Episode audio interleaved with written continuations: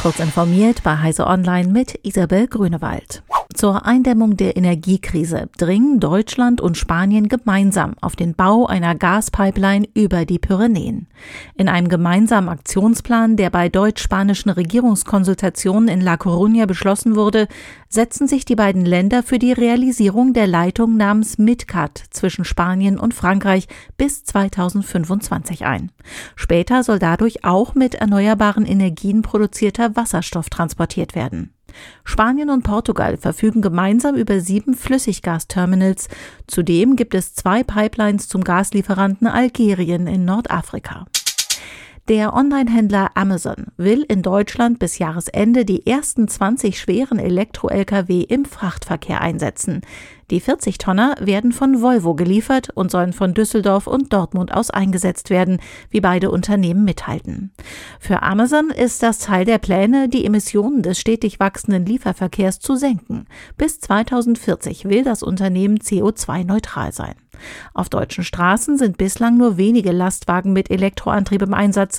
Herausforderungen für die Hersteller sind das hohe Gewicht der Batterien und die im Vergleich zu Dieselmotoren geringe Reichweite.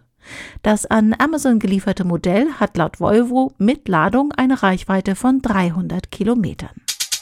Tesla-Chef Elon Musk soll in den Wochen vor der Bekanntgabe seiner Absicht, Twitter doch noch zum ursprünglich vereinbarten Preis von 44 Milliarden US-Dollar zu kaufen, über seine Anwälte versucht haben, den Preis um 30 Prozent zu drücken. Dies berichtet die New York Times unter Berufung auf vier mit der Sache vertraute Personen.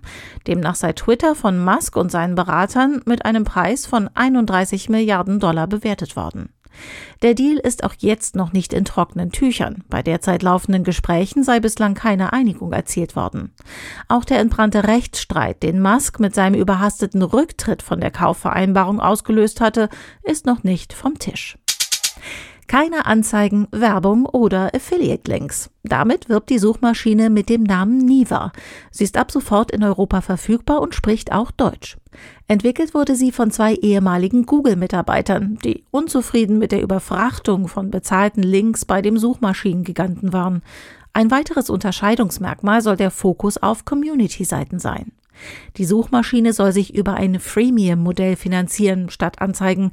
Das Premium-Modell lässt sich aus Deutschland heraus noch nicht buchen, soll aber folgen. Mit ihm kommt unter anderem ein VPN und Passwortmanager.